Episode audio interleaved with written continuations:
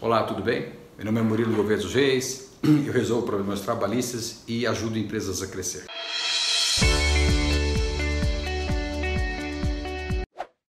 Hoje eu estou aqui no Tribunal Superior do Trabalho, em Brasília, e gostaria de levar vocês uma informação importantíssima para o futuro do nosso Brasil.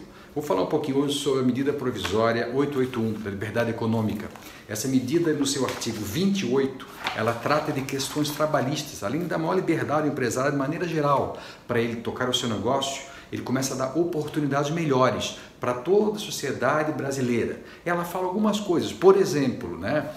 A, obrigação do registro de ponto não será mais para empresas que tenham acima de 10, e sim acima de 20 empregados alarga perfeitamente isso aí e adequa ao Brasil de hoje. Né?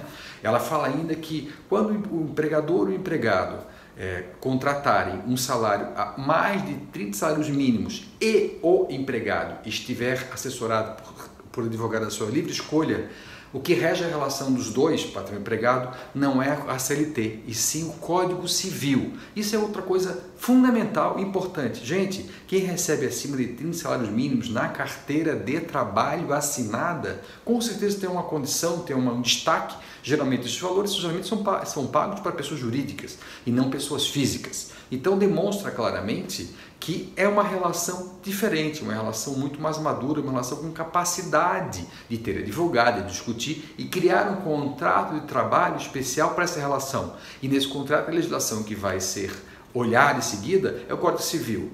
Aliás, é, todo mundo sabe, a CLT saiu de dentro do Código Civil, né? que era a alocação de trabalho do antigo Código Civil. Hoje já constituiu uma CLT, uma consolidação, não virou lei, não virou código, mas virou um decreto-lei, que é o que nós respeitamos há, há quase 70 anos. Né?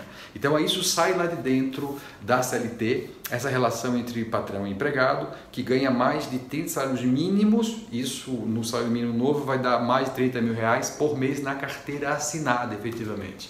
Então são coisas que a medida provisória está trazendo, modernizações na relação de trabalho das pessoas. Isso deve vir a lei ainda nesse ano, setembro, outubro, e eu vou começar a fazer algumas explicações sobre ela, porque ela traz aqui é, temas interessantíssimos para que todo mundo fique realmente ligado. Trata de emissão de carteira de trabalho, trata é, cria o registro sindical de cada empresa, um registro eletrônico sindical de cada empresa, é, acaba com os documentos físicos, então moderniza de verdade a relação patrão-empregado. Então essa medida provisória deve passar esse ano é, e virar lei e voltaremos a falar sobre ela. Forte abraço a todo mundo.